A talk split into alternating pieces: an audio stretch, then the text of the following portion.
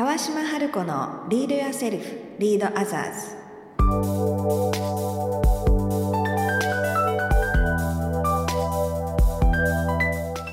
この番組は新時代を生きるリーダーのためにリーダーシップの高め方トップリーダーから学ぶマインドセットやスキルリーダーシップに関する世界の最新情報をお届けする番組です。こんにちは川島春子です。こんにちは小賀静香です。今日もスタートしました川島春子のリードやセルフリードアザーズ。今日はですねまた春子さんにリーダー側のお悩みをちょっと、ね、お答えしていただきたいんですけれども、はい。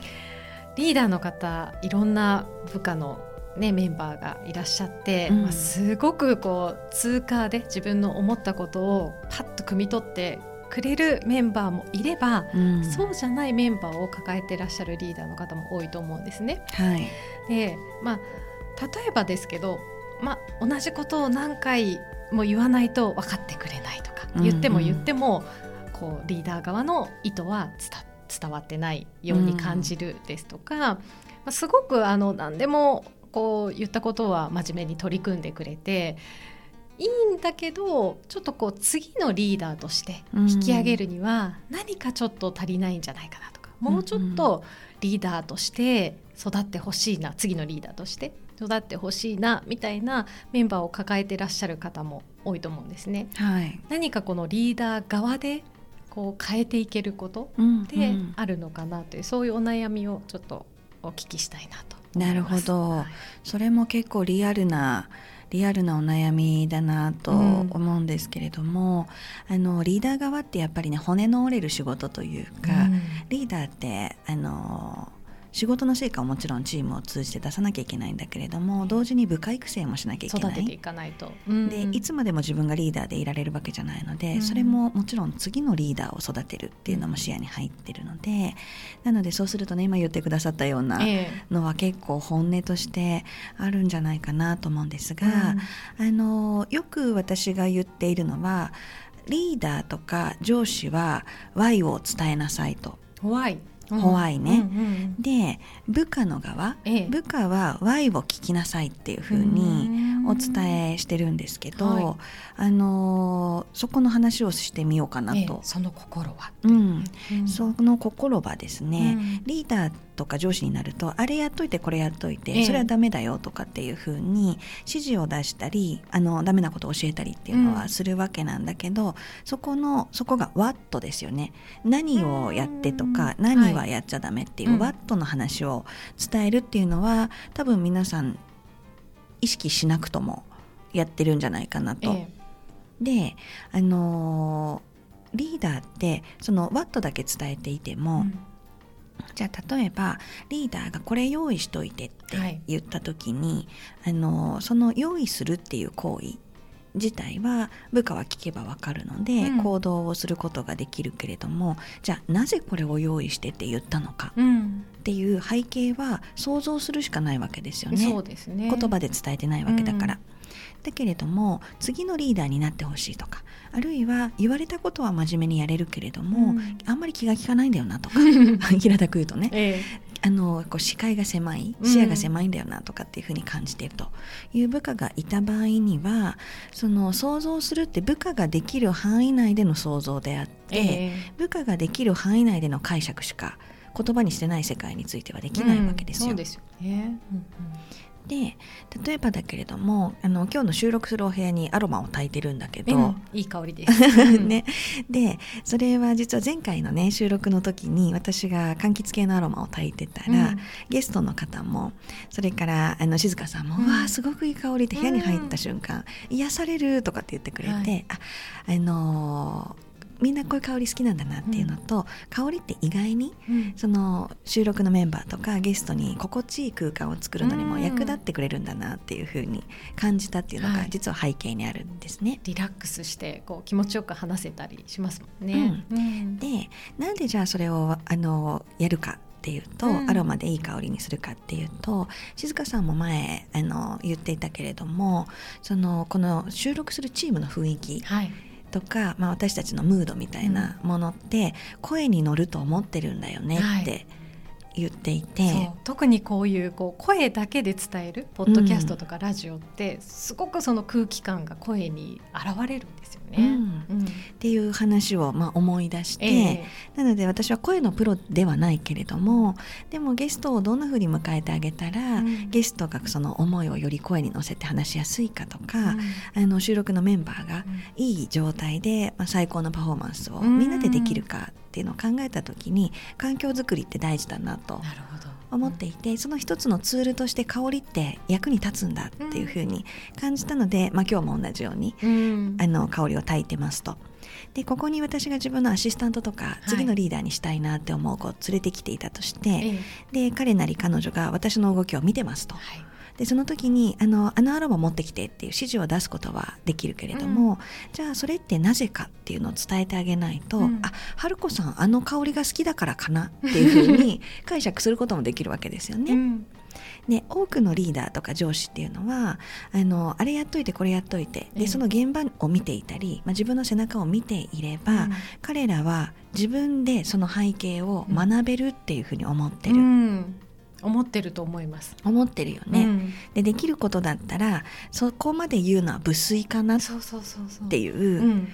ふうに思ってるそうその背景までいちいち説明してあげなきゃ分かんないのかっていう思いだったりとか、うん、その背景まで説明するのがちょっと野暮なんじゃないかとか、うん、多分いろいろあると思います。ねうん、で特にあの我々の世代よりも上の世代っていうのは、えー、あの背中を見て覚えろとかね、仕事は盗んで覚えろとか、えー、っていうふうにあの言語化しないで、でもその中で学び取っていくっていうプロセスで部下が育っていくっていう、そんな背景があった時代もそれがこう美意識というか美徳みたいな。そう、うん、あったのでなのでそうするとやっぱりこう部下を育てるっていうのは全部を伝えてあげるんじゃなくて、うん、やっぱりそこから察して気づいて自分で発見した子が次のリーダーになるんだみたいな、えー、盗める子が育つみたいな。そう、でそれは一理ある、はい、確かに正しい、うん、視野が広かったり上司が見てる目線で自分もものを見ようというふうに努力をしている子は、やっぱりそこから気づいていく感度が高かったりする、えー、けれども今これだけあのスピードの速い時代に生きていて、うん、仕事をしている中でかつうまくいかない子がいた場合にじゃあリプレイス別の人を置き換えればいいかというのは今の時代かなり難しくもなってきてますよね。つまりいる人材を最大限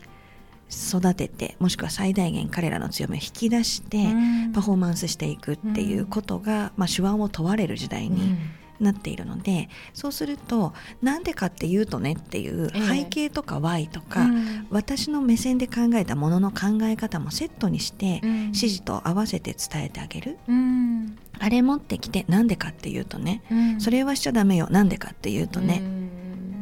っていうところを伝えてあげると、えー、作業だけをするっていう目線でしかもしも考えていなかったり見れていなかった部下だとしても、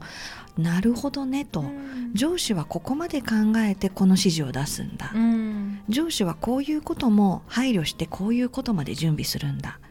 上司はこういうリスクが起きたらこうなるかもなっていうところまで事前に手当てするんだ、とかっていう上司の見てるあのものの見方の目線の高さとか、見ている範囲の広さとか、あとはあの目的意識っていうところですよね、っていうところもセットで学ぶことができるので、指示を出しながら次のリーダー育成ができる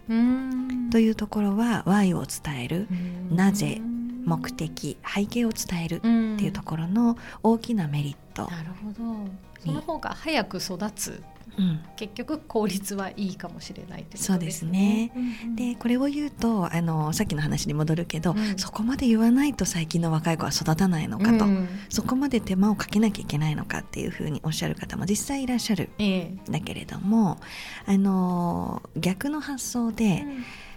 感覚のいい子は最初、なぜっていうところを伝えてあげなかったら分からなかった子だとしても、うん、賢い子は何回かそれを続けていると、うん、そこで推測できる材料が自分の中に蓄積されてきますから、うん、その先は毎回毎回何でかって言うとねって言わなくても、こうだからこうですよねっていう風になってきたりするかもしれないし、この目的のためだったらこういうことも準備しといたらどうでしょうかっていうようになるかもしれません。逆に提案ができるようになってくるかも。かもしれないしそうなってくるとそこの上司は何を分からせたいかというと、ええ。作業レベルの話ではなくてものの考え方とか、うん。意思決定の基準とかっていうところをインストールさせたいわけだから、うん。そこが指示と合わせて伝えることによって彼らの中で材料が増えてくると今度観察する目線もうん。鋭くなってくるわけですよね。上司はこういうことを考えてるからああいう動きをしてるのかもしれないなっていうふうに観察できるようになるとまたそこから自分の中で感じ取って学ぶっていうことができると、そうなると自分から提案できるようになるかもしれないし推測もうん。こうだからかなっていう推測の感度も上がってきたり。そうなると次の段階で上司はコーチングできるようになるわけですよ。うん。なんでだと思うって。こうしといてっていうのはなんでだと思う、うん。とかもっと進んでいくとあなただったらどうするって。うん。どういう準備したらいいと思う？あなただったらどういう判断する？とかっていうふうにコーチングができるようになる、うん。でそこまでなってくるとあそろそろこの子は次のリーダーとして引き上げてもいいかなっていう準備が整ってくる。なるほど、うんってことですよね。先にヒントをそのホワイの理由を教えるからこそのその次のステップに行くのがまたこう進みやすくなったりとか次のステップに行けるっていうことなんですね。そうですね、なので最初から感度が高かったり、うん。あのその1言ったら10分かるっていう相性の良さとかね、相手の感覚の良さっていうこう持っている部下の場合はそれでももちろんいいかもしれないけれども、一方で言っても言ってもその先が見えてこないんだよな、え何回も同じこと言わないといけないんだえよな、っうん。ていうふうに感じている部下の方との組み合わせにもしはいある場合には、まず彼らに材料がなかったり、うん。推測できなかったり、うん。視界がそこまで広くなかったりというもろもろのあの可能性があるので、うん。だとするとそのヒントになるものを、うん。まず最初にこちら側からうん。インプットさせてあげる。ええ。イメージで言うと上司とかリーダーである皆さんのうん。思考をインストールしてあげるって感じなんですよね。うん。コンピューターでこうちょうどなんでしょうね。こう OS とかを映してあげるみたいなそそういうイメージ。うん、それを少し移植してあげることによって、なるほどこうやって考えるのか、初めて回路が開かれる。そうですね。うん。でそこがあのサンプルになっていって、うん感度が高まったり思考力が高まったり提案力が上がったりうんしていくと。なのでそこもぜひですねあのその美徳だけにとらわれずに、うん 無粋なんじゃないかっていううん美徳だけにとらわれずに、そういう方法もあるのかと。お互いにとっていいですよね。うんいいです。うんうんで言語化するっていうことはやっぱり、ま、お互いの学びにもなるので上司とかリーダー側も暗黙知ってあるから、え自分では当たり前に感覚的にもうなってるものを言葉に変えようとすることによって上司も改めてあ私はこうだからこう考えてたのかっていうことがうん再確認できたりする、えはい。それがまた育成にも生きてくるので、うん言語化されてないものは人に伝えにくいけれどもに。うんだから見て学べになっちゃうんだけど、うんそうすると相手に依存度が高いので、ええ。相手がどこを見られるのか、うん。どこをどのように解釈するのかっていうところは不確実性が高まっていきますから、なので言語化できたものは伝える時には伝えられるし、ええ。あえて伝えない時はしまうってことも自分の中でコントロールができますので、上司やリーダーもね、うん。なので言語化する力うん。そのことによって、あの早く効果的に次のリーダーを育てられるっていうインパクトも知っていただきたいなと。うん。で逆にじゃあええ。部下の側になると、はい。やっぱり私たちってあなんかちょっと今日上司すごい忙しそうだから聞きづらいなうん。とか、こんなこと聞いたらどう思われるかなとか。ちょっとこうできない子って思われちゃうんじゃないかとうん。か、とかってね、うん。やっぱりこう日本人ってね空気とか文脈を読む力が長けてるので、読みますねなのでそうすると部下の側はやっぱり遠慮して引っ込めちゃう。うんはい、っていうことってあったりするんですけど、うん。私は上司は Y を伝えろ、うん。部下は Y を聞けっていうふうに言っているのは、そこで忖度したり空気を読んだり自分がどう思われるかっていうことを気にしていることよりも仕事で成果を出すこと、うん。一日も早く成長すること、ええ。できることだったら上司と同じ目線でものを考えられる自分うん。に1ミリずつでも成長するっていうのが仕事上は正解なわけですよね。うんうん。だとすると部下の側も遠慮しないで、あれやっといてこれ持ってきてそれダメよって言われた時に「はい分かりました」ですぐ走っていくんじゃなくって、うん。可能だったら上司に食らいついて「うん。それってこうこうこうだからですか?」うん。って聞いてみるとか「それってこういう背景があるからですか?」とか、うん。もし可能だったらそれがどうしてかっていううん。目的とか背景まで教えてもらえませんか？っていうふうに Y を上司から引き出すっ引き出す。おていうことにもチャレンジしてほしいなとうん思います。そうするとやっぱり人って物の目線の高さっていうのは違うので、ええ自分よりも高くて広い視野を持ってる人の目線は、うんまだ自分には見えない領域について教えてもらえるチャンスでもあるので。そこはね部下の側もうん毎回毎回毎回毎回聞くとちょっとねそうですね。ちょっともうしつこいよって言われちゃうかもしれないですけどね。ワイワイワイワイ人間みたいになっちゃうのでちょっとねっていうところあるんだけれども、でもやっぱりこうここぞっていう時にはうん。食らいつくっていうガッツも見せていきながらやっぱり一刻も早く自分が成長していく。ええ。それは自分の成長にもあのもちろん上司にとってもチームにとっても会社にとってもプラスになるので、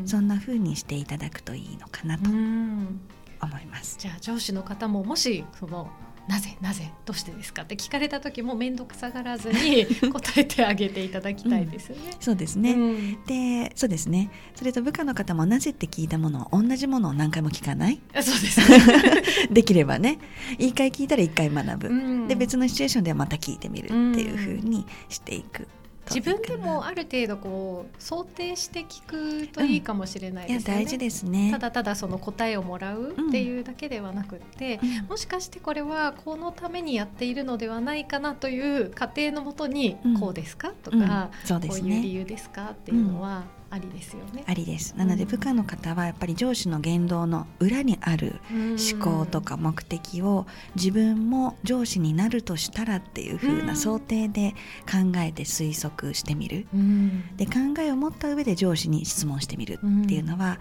やっぱり成長につながるので、そうん。そんな風にしていただきたいなと思います。部下の方は質問力を磨き、うん上司の方はそれを伝える自分のこう言語化能力をさらに磨いていただくといいうん、ですね。はい、いいと思います。ありがとうございます。はい、ということで今日はあの、ね、次の部下リーダー育成をしたいという上司の方のために相性だけでやっていくのではなくてもしうまく伝わりにくい感度が自分の期待よりもまだ届かないかなっていう部下がいた場合には上司は Y を伝えるそして部下は上司に Y を聞いてみるっていう、えーヒントをお伝えさせていただきました。ということで、えー今日のポッドキャストはここまでになります。えー川島春子のリードやセルフ、リードアザーズ。今日はここまでということで、えーまた次回お楽しみに。ではまた。